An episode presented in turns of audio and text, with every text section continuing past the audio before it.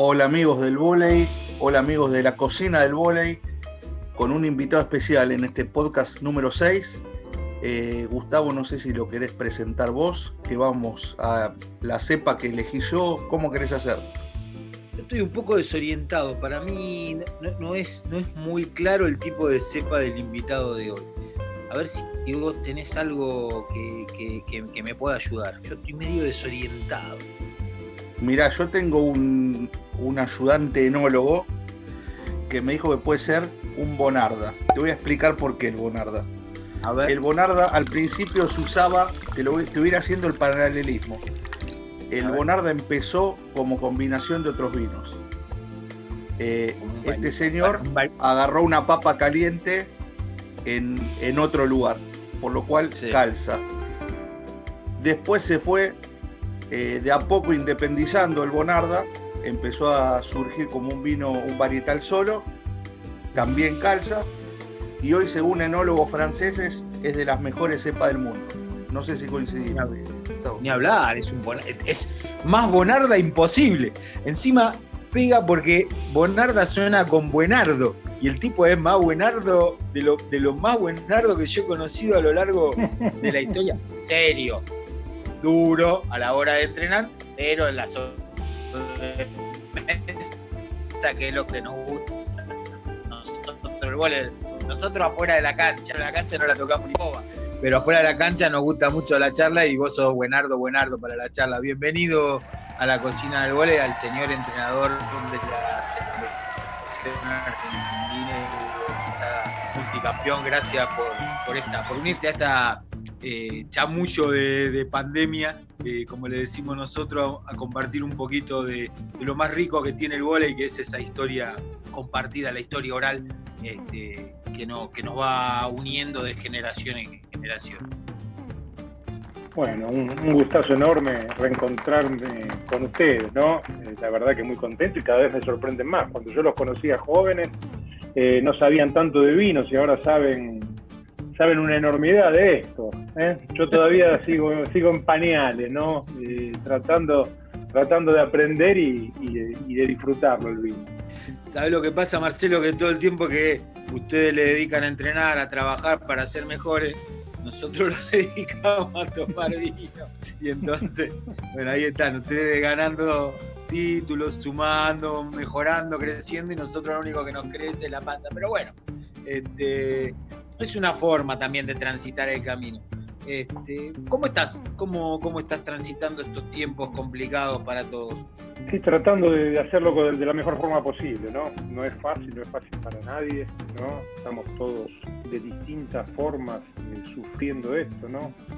Pero, pero bueno, en mi casa, con mi familia, por suerte, me pude venir justo antes que, en el día que empezó la cuarentena llegué a, Buenos Aires y acá pasándola, pasándola en familia. Menos mal que no me quedé solo para vivir, eh, pasándola en familia y bueno, y trabajando bastante, otro tipo de trabajo, pero trabajando, trabajando mucho en, planificación, en tratar de mantener tanto la tropa de la selección argentina como la tropa brasilera en la mejor forma posible el otro día charlábamos con, con Falasca, le mandamos tus saludos, nos mandó saludos para vos, eh, y hablaba que eran buenos, buenos tiempos para, aprovechar para, para ese crecimiento que no se ve, que es el intercambio y que por suerte todavía entre los entrenadores de volei se sigue, se sigue alimentando, ¿no? participando en charlas este, con otros entrenadores, en foros. Eh, hay, hay bastante de eso. Sí, la verdad, la verdad que sí, la verdad que sí, seguimos hablando, seguimos comunicándonos entre nosotros, sí, intercambiamos opiniones. Eh, hay cosas muy buenas. ¿eh? Este es una, el tema de, la, del streaming apareció para quedarse, me parece, ¿no? Para, para cursos, para charlas a distancia. Me parece que nos, nos acerca, nos acerca un poco más. La gente del deporte nos gusta más el, el contacto, ¿no? De estar en el día a día, y en argentino todavía más, pero esto me parece que para transmitir información es, una, cosa, una, cosa, una cosa muy buena, ¿no? Comunicarme con, colegas y también eh, eh, es una forma de, poder eh, estar informado de lo último y poder ayornarse. Estos tres meses fueron muy buenos, muy buenos para eso. Otra cosa que fue importante para mí fue poder, al no estar en la cancha, ¿sí? me pude comunicar con todo el país ¿no? y, hablar con los entrenadores de todo el país y de todas las regiones ¿no? y más o menos mostrarles el trabajo que hacíamos en la selección y, lo que pretendíamos. Marce, eh, estás contando que ahora estás hablando con todas las federaciones, todo tu cuerpo técnico están teniendo charlas, que es muy bueno para contarles tu proyecto. Y nos remontamos al 2004, 2005, ahí cuando, cuando te fuiste. Eh, ¿Cómo notaste la diferencia esa que había entre Argentina y el mundo en ese momento y ahora? Mira, en ese momento eh, creo que estaba una liga argentina en ascenso, eh, mucha cantidad de jugadores, sí, noté, y en lo que es en lo que es en mi persona, traté de traté de seguir creciendo, vi que vi que acá en Argentina tenía un techo, un límite, entonces traté traté de, cambiar, ¿no? Fue un momento que si me decís en lo, en lo económico, apenas me fui, fue cambiar figuritas, ¿no? Porque ganaba lo mismo, en los primeros años en España ganaba lo mismo que, en Argentina, ¿no?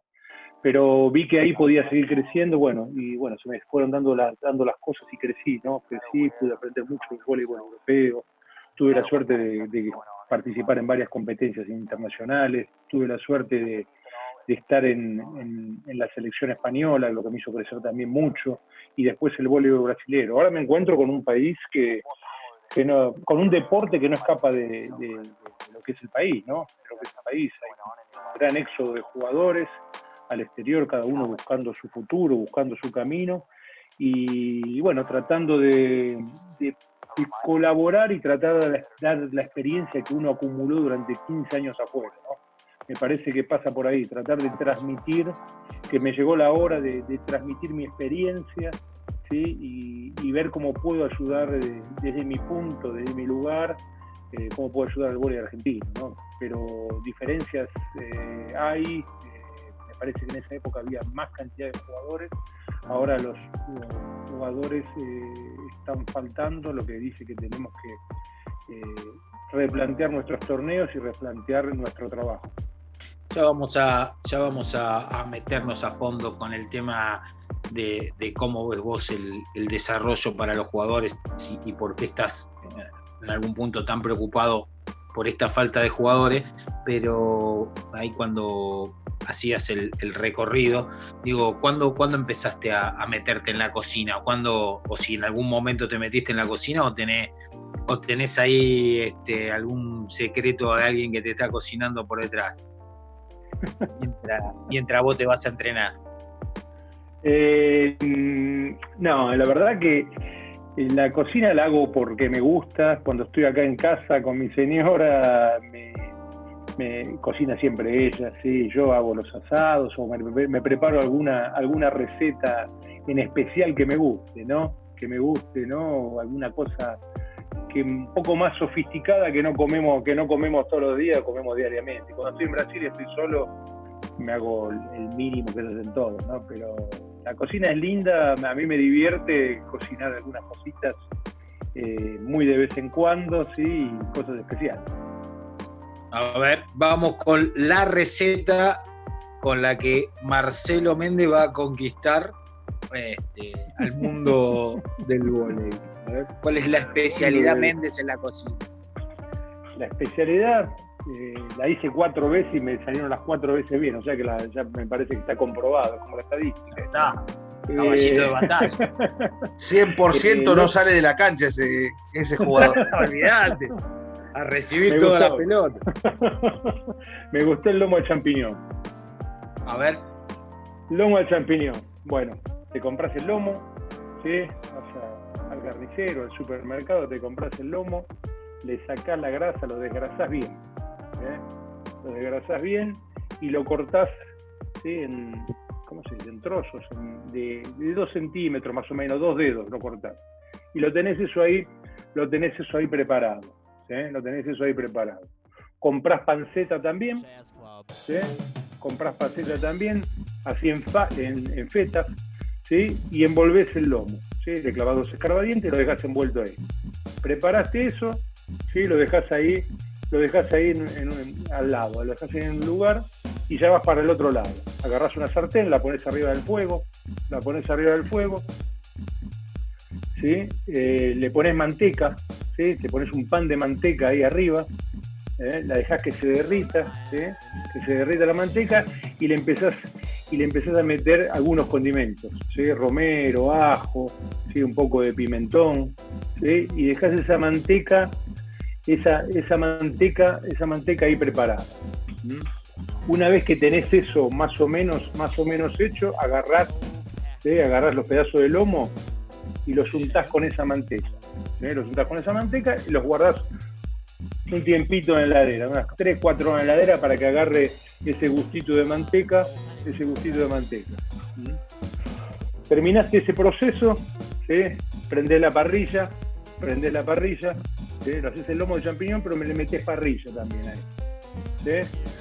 Eh, haces la panceta, eh, eh, agarrás una, agarrás, tenés otro, otro pedacito de panceta cortado en trozos, lo metés en el fuego, ese trozo de manteca, ¿sí? con la misma salsa que te había quedado de la manteca que habías preparado, ¿sí? con la misma, en vez de usar aceite con eso, la freís ahí, le echás un poco de cebolla de verdeo, ¿sí? le, echás un poquito de, cebolla morada y después le echás los champiñones. ¿sí? Le, das unas vueltitas a eso y para reducir eso, ¿sí? y para reducir eso le metes, le metes vino blanco. Le metes vino blanco y ahí ya empieza a tomar forma, empieza a tomar forma, empieza a tomar forma la cosa. ¿sí? Tenés preparado la carne por un lado y tenés esto por otro lado. ahí le metes los champiñones, ¿sí? después si tenés algunos champiñones secos, los, le metes un poco de whisky, ¿sí? lo metes ahí adentro también, seguís revolviendo un poco y ahí te queda preparada la salsa. Agarrás la parrilla, que ya la tenés calentita, ¿sí? metés y le das un poquito a la carne, sacás la carne de heladera que venía con manteca y le pones eh, la, como se dice, la, la, carne, la, le das un par de vueltitas en la parrilla, la, sellás, ¿no? Es así la palabra. correcto, la sellás. Sellá, la carne. Una vez sellada, una vez sellada la carne ahí, la meto en la sartén donde tenía preparado todo, donde tenía preparado todo, un poco de, de crema, un poco de pimentón, te da la última, la última cocinada y te queda bárbaro. Escúchame, no entrenamos, ¿eh? A, la tarde no entrenamos. Si, si, lo almorzamos eso, a la tarde no entrenamos ni de casualidad. No, esto, esto, esto, esto es para domingo al mediodía y no tenés entrenamiento.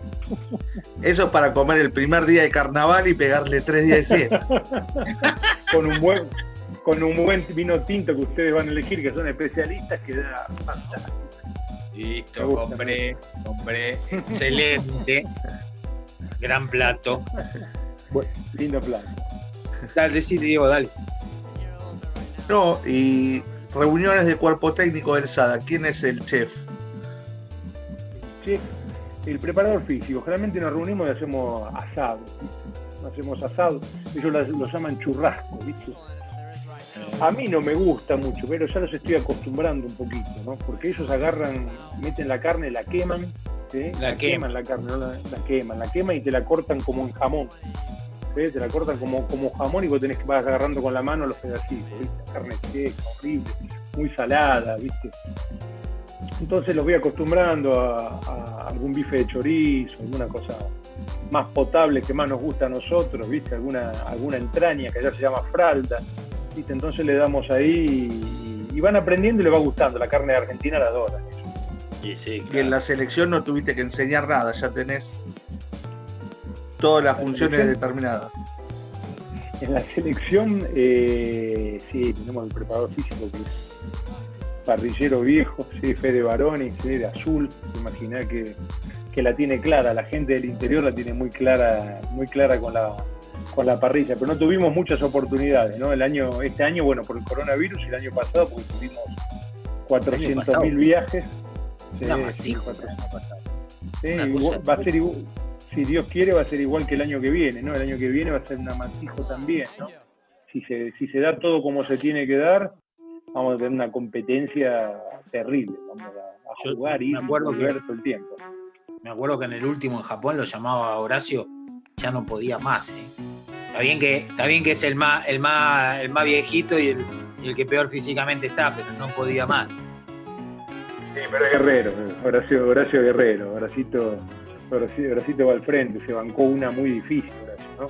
Jugó, aparte de los problemas que tuvo, ¿no? Pero bueno, jugó el, Panamericano en Perú, se tomó un avión y fue para China directo. Estaba firme al pie del cañón y se bancó el preolímpico. Una cosa fantástica, no, no es para, no es para, no es para muchos Gran cuerpo La verdad que Bueno, entonces al, al tema que nos tenía antes, porque por ahí nosotros ya estamos medio pasados para arrancar, pero ¿y a dónde vamos a buscar jugadores? ¿Y a dónde vamos a buscar jugadores? Y yo pienso que tenemos que empezar de nuevo en algunas cosas.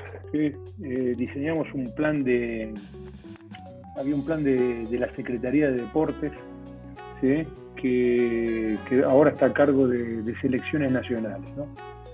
Ese plan de, es un plan de captación un plan de captación, ¿no? Que se va a hacer en todo el país, que ya empezó, ya empezó dentro de las posibilidades que tenemos con esta con este coronavirus, ya empezó el plan.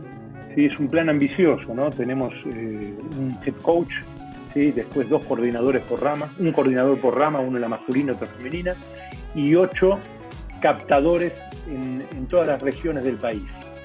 Y ocho captadores en todas las regiones del país. De ahí también tenemos 64 escuelitas que dependen este, de, este, proyecto, de estos ocho captadores. O sea que el plan es ambicioso y lo estamos poniendo en marcha de la, menor, de la, mejor, forma, de la mejor forma posible, tratando de, en el masculino, buscar talento, buscar jugadores altos, jugadores que puedan eh, acercarse más al biotipo internacional. Primero captar una masa grande de jugadores y después acercar jugadores que se, que se parezcan más a los jugadores eh, que juegan internacional, internacionalmente, ¿no? Estamos, eso por un lado. Y después creo que tenemos que eh, reformular el torneo, en nuestras ligas, ¿no? De la mejor forma posible, sin que ninguno pierda sus objetivos. Los clubes grandes jugarán por cosas grandes, pero tenemos que pensar en el desarrollo del vóley nuevamente, ¿no? Se fueron, no sé si en Francia, ya son como 23 jugadores que tenemos en Francia, más otros que se fueron a España, Alemania, eh, los que están en Brasil, eh, Italia, eh, Polonia. Tenemos un éxodo muy grande de jugadores, de los cuales vamos a tener que hacer un torneo que nos permita, ¿sí? que nos permite, aparte de, cada club cumplir su objetivo, de desarrollar, de desarrollar goles. ¿no? Es, un, es un desafío, va a estar, va a estar lindo. Vos digo cómo lo ves por ahí tenés un poco más de panorama hacia el interior del país y, no podés aportar otra mirada o otra mirada que sume. No, el mayor problema es como dice Marcelo, porque aparte eh, no se pagan malos contratos, el mayor problema es la inflación y la, y la inestabilidad que tienen, que tienen los equipos acá en Argentina.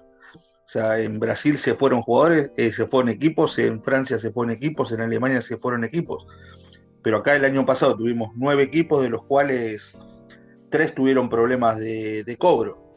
Entonces, el jugador obviamente se va a ir para tratar de asegurar su, su, su, futuro. Entonces, contra eso no puedes hacer nada y como dice Marcelo, hay que volver a empezar y una de las de, uno de los secretos es ampliar la base. Si, cuando vos te pones a ver, eh, más de 12, 14 equipos no puedes armar en Argentina de, jugadores. Entonces, eh, hay algo que, si me decís qué se está haciendo mal, no lo sé, pero hay algo que no le estamos haciendo bien. Para eso está Méndez. No, yo creo que yo creo que No, no es fácil, no es fácil y no sé si es culpa de alguien o no es culpa de nadie, pero me parece que tenemos que dar una, mirada para atrás de nuevo, ¿sí? tenemos que, tratar ¿sí? de, que se reactiven de nuevo los clubes formadores, ¿sí? los, clubes, los clubes de antes, ¿sí? un, River que siga, que siga sacando jugadores, un Geva, un, Ferro, un, Vélez, ¿no? Cada cual tiene una situación distinta, ¿no? Y promover eh, torneos donde los, los jóvenes tengan participación, donde los jóvenes tengan participación. Seguramente que desde selección eh, vamos a aportar todo lo que necesiten. Yo ya me ofrecí a todas las, a todas las unidades, a todas las, a todas las regiones para, hacer charlas, para hacer capacitaciones. Eh, el cuerpo técnico también está haciendo charlas, capacitaciones con los captadores de los cableantes para, para poder transmitir lo que pensamos del vóley, lo que necesitamos para el vóley. Pero bueno, me parece que es un, es un trabajo, un trabajo en conjunto que desde, desde arriba eh, tenemos que tratar de dar alguna línea de trabajo, y me parece que tiene que ser un, plan un plan nacional donde se, donde se junten las partes, se junte la, Federación Argentina de Voley, donde se junte eh, la Asociación de Clubes para hacer un torneo, un torneo mejor. Sabemos que la realidad es complicada, no sabemos cuándo vamos a empezar este año. Este año habrá un torneo de emergencia, me imagino, ¿sí? hecho, hecho de la mejor forma posible, pero va a ser un torneo de emergencia y después, bueno, seguir trabajando en hacer crecer jugadores para que, para para que, para mantener el movimiento en lo más alto. Me parece que pasa por ahí la cosa. dos, dos preguntas. Una, eh, ¿estás pensando en alguna especie de torneos regionales para las jóvenes promesas que después puedan abastecer a la liga? Y la segunda, ¿hay algo para aprender de alguna liga, como por ejemplo se me ocurre la liga de básquet, que también tiene su propio problema? ¿O, realmente hay que inventar todo de nuevo? No, no, me parece que hay, me parece que hay ejemplos que se pueden, que se pueden copiar. La Liga Federal de Básquet me parece que es un, buen ejemplo, ¿no? Lo que pasa es que estamos en una crisis tal que no sé cuántos equipos van a participar también en la, Superliga, por lo que escuché, los dos equipos sanjuaninos que quieren, que quieren participar, que están más firmes, ¿no? Está el Club Ciudad de Buenos Aires, pero los demás son todo, son todas incógnitas, ¿no? Para mí tenemos que, tratar de hacer un torneo más federal, ¿no? Primero tratar de jugar en las federaciones que se puedan, que, dentro de las federaciones, después tratar de regionalizar para después hacer una liga, una liga un poco más corta. Pero me parece que el proceso, el proceso es, ese, ¿no? Copiar un poco el básquet, copiar un poco eh, el torneo del ATP, un tipo y, adaptarlo y adaptarlo a, nuestro país. Me parece que en este momento va a pasar por eso. Estamos en un estado de emergencia que no sabemos cuándo van a empezar las actividades en los clubes, ¿no? Pero en cuanto se empieza, me parece que tenemos que adaptarlo de esa forma, regionalizar, primero en forma eh, de federación, después regionalizar dos o tres federaciones y después ir a un torneo que creo que este año va a ser más corto, pero nacional. Fuiste a España, fuiste a Brasil, ¿dónde comiste mejor?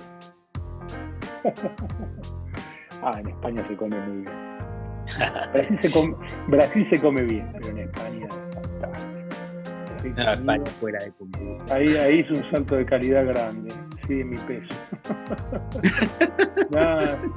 sí, los, vinos españoles, sí, los vinos españoles, sí, eh, Ribera del Duero, ¿no? todas esas cosas, y, después los, jamones, los quesos, sí, no, no, tienen las tortillas, no, la verdad que España y las tapas, ir de tapas es lo más lindo que hay, es lo más lindo que hay, ir de tapas, ir de bar a bar a, probar alguna cosa distinta.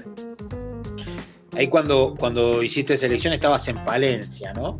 O sea, que de ahí te podías, estabas a un tiro de, Galicia, también los marinos. No, no, no, la ah. selección estuve en, Barcelona.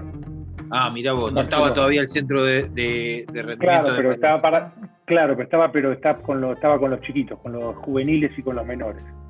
Que ahí estaba Maldonado de entrenador cuando yo estaba. Tampoco, tampoco se come mal en Barcelona, pero te iba a decir, ahí estabas al tiro de, de, Galicia. de Galicia, la zona, la zona de Vigo, ¿sí?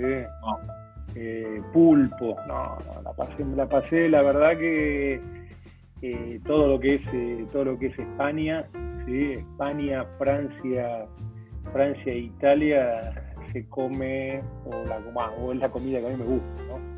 Brasil como, comes cosas ricas y hay, hay mucha comida internacional, ¿no? Pero lo, que es lo que es España, lo que es España. No lo cambio por nada. Comprarte un jamón en tu casa, que era una cosa accesible, y empezar a, cortar vos el, jamón, ¿sí? el jabú, es una cosa, una cosa, una cosa de locos. Marce, y bueno, estás, estás este, establecido en un lugar, vas conociendo la comida, ahí está mucho mejor. Lo que muchos jugadores, cuerpo técnico, sufren es cuando empiezan a viajar porque empiezan a comer diferentes sabores con los usos horarios, eh, las costumbres. ¿Dónde sufriste más la comida?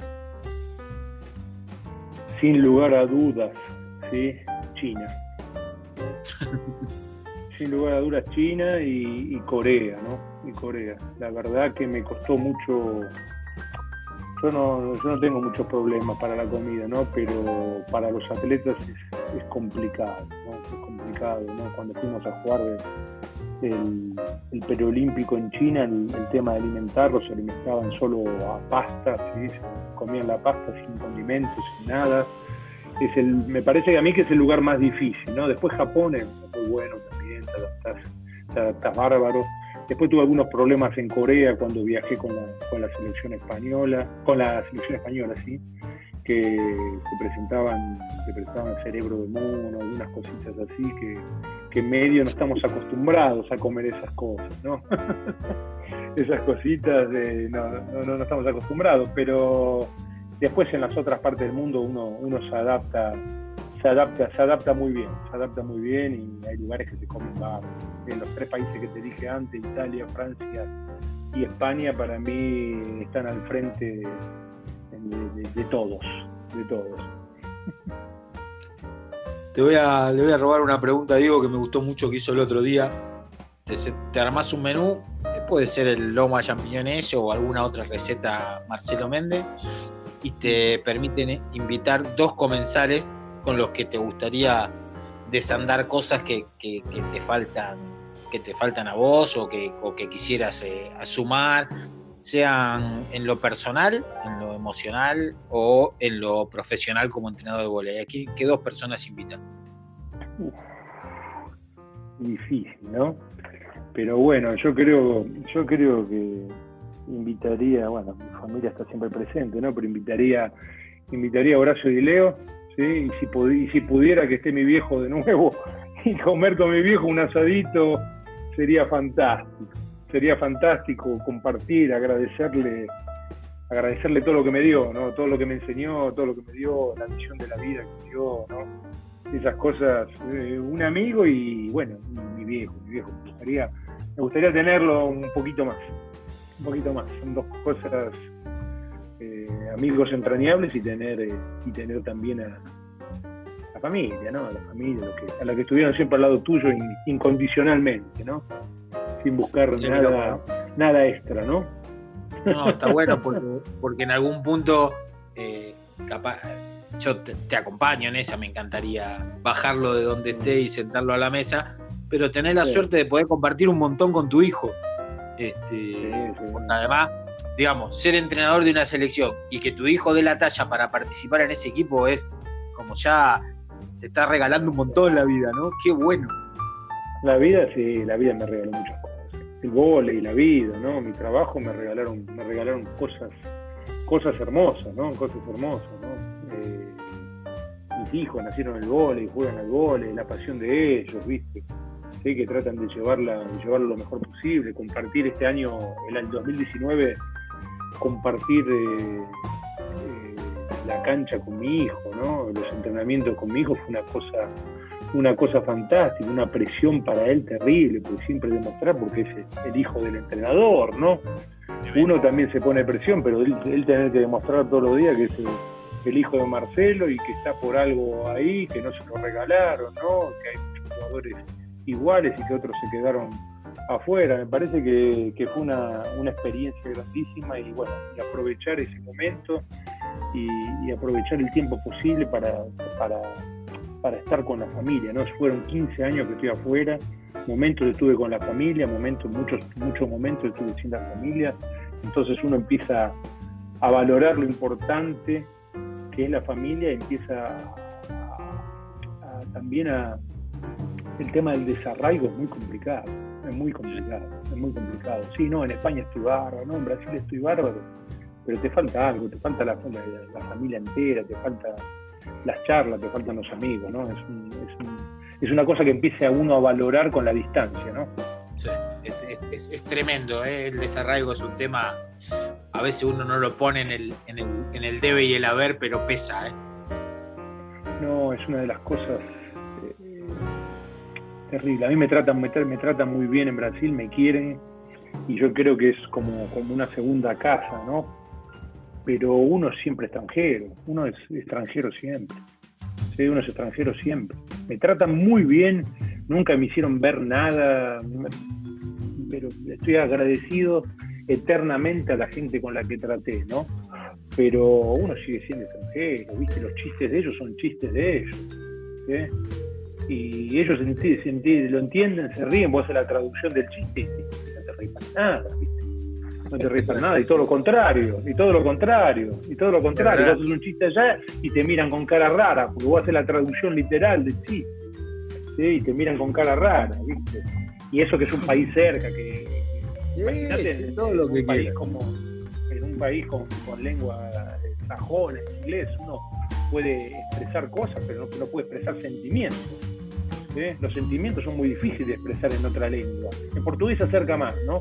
Pero imagínate en inglés expresar un sentimiento. ¿Qué yo? No, es complicado. El, desarraigo, y aparte no lo sufrís vos solo. Cuando te vas con la familia, lo sufrís con la familia. ¿eh? Lo sufrís con la Creo que la familia lo sufre más que uno, porque vos encima te vas a laburar y. Claro, vos salís, Claro, la familia, viste, viste, va tu hijo a la escuela y la empiezan a mirar y, viste, y a vos te tienen que respetar, respetar porque cumplís una función, no es, no es un desarraigo que uno tiene que ir eh, a picar piedras, ¿no? Uno cumple una función que es, no sé si jefe, pero es una, una de las figuras principales en el equipo, ¿no? Entonces hay un, hay un respeto, hay, un, hay una pared ahí, pero la familia también sufre el desarraigo, ¿no? Complicado para la señora, que si tiene que acompañarlo a uno, si consigue trabajo afuera, no consigue trabajo. Es una cosa para... para... Es un temón, es un temón, el desarraigo es un, es un temón complicado, un temón complicado que, hay que llevarlo adelante y ya son muchos años, son 15 años, ¿no? ¿Y pesan, pesan ya esos 15 años, Marcelo, o, todavía hay cuerda para... o ya con ganas de venir a quedarse definitivamente acá? No, no.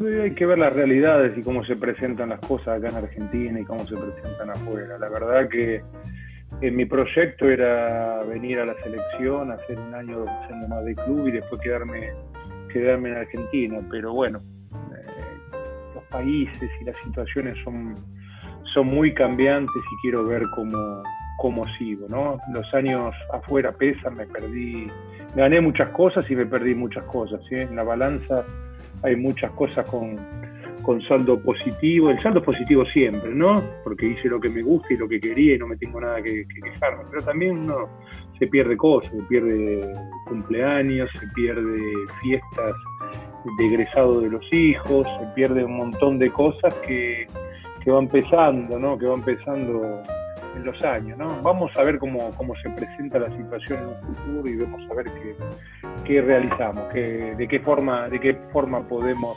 organizar, organizar, organizar la vida en el futuro.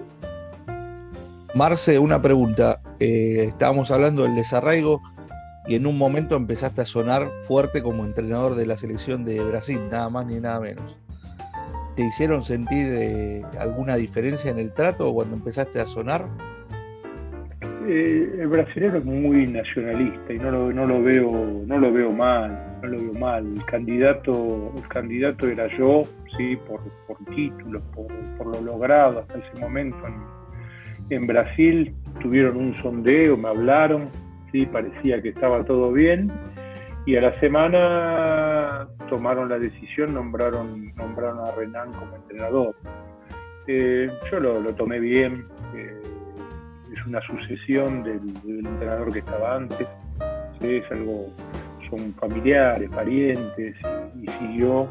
Eh, esa sucesión me lo tomé muy bien, después me, pidieron disculpas, vos eras el entrenador, está bien, cosas. Yo estoy, yo soy feliz, estoy feliz con el trabajo que, que hago, ¿no? Ellos quisieron hacer una sucesión de lo que venía, ¿no? Bernardino, Renan, que son todos familia y todos tienen una línea, una línea de ver las cosas y quieren perdurar en, el tiempo así. Me parece bien, es, es una selección ganadora que ganó todo y que, y que le dio mucho resultado en, todo este tiempo, ¿no? Me parece bien que quieran mantener su, su filosofía. Pero ahora le vamos a ganar. Ahora vamos. Yo creí que la, yo creo que casi la asustamos en el sudamericano, no se nos dio por poco. ¿sí? Eh, jugaron muy bien los chicos, jugamos con los más jóvenes y jugaron muy bien los chicos. ¿Sí? Le dimos una pelea, por poco se nos, se nos escapó. Y ahora vamos a ver si podemos.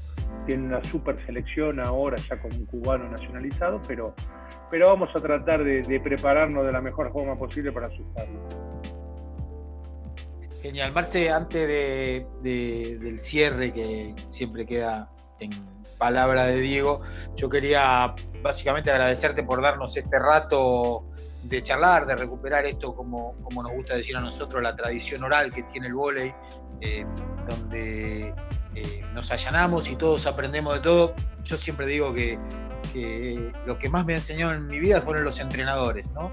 Los entrenadores argentinos son embajadores sin cartera, nos han dejado bien en casi todos los lugares del mundo donde han ido y para mí eh, es un placer poder decir, che, tengo ganas de hablar con alguien, tengo ganas de aprender, poder llamarte y saber que estás por ahí, eh, tanto vos como otro montón de entrenadores, y, y Fabián Almoa, Javier Weber, Daniel, no sé, hay un montón de entrenadores argentinos que han hecho cosas maravillosas y bueno, y, y que vamos, vamos a estar ahí siguiendo la huella de lo que, de lo que pase de aquí más con la selección. Así que gracias por este rato, por esta charla.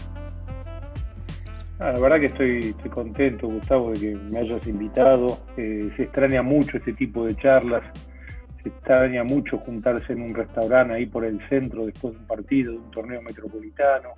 Son cosas que, que, hace falta y que, nos hicieron crecer mucho a, a muchas personas, ¿no? Eh, tanto periodistas, tanto entrenadores nos hicieron, nos hicieron crecer mucho, entonces el, agradecimiento es para vos y esperemos y, esperemos juntarnos nuevamente y poder prepararte, prepararte el lomo de champiñón. Que así sea. Bueno, lo mismo, Marce, muchas gracias por este tiempo. Sabemos que estás requerido por charlas, tantas charlas de bola que hay dando vuelta, eh, pero era sacarte un poco del, del eje del y de la pelotita y compartir un poco más la parte humana del entrenador. Y nosotros cerramos todos los podcasts con eh, la misma pregunta y es eh, ¿qué tres cosas no pueden faltar en la cocina de Marcelo Méndez? ¿Qué tres cosas no pueden faltar en la cocina de Marcelo Méndez? Carne, vino y pizza. Muchísimas gracias, Marce. Un abrazo enorme. Cuídense. Chao, Marce. Un abrazo. Gracias a la familia, papá. Un beso a todos.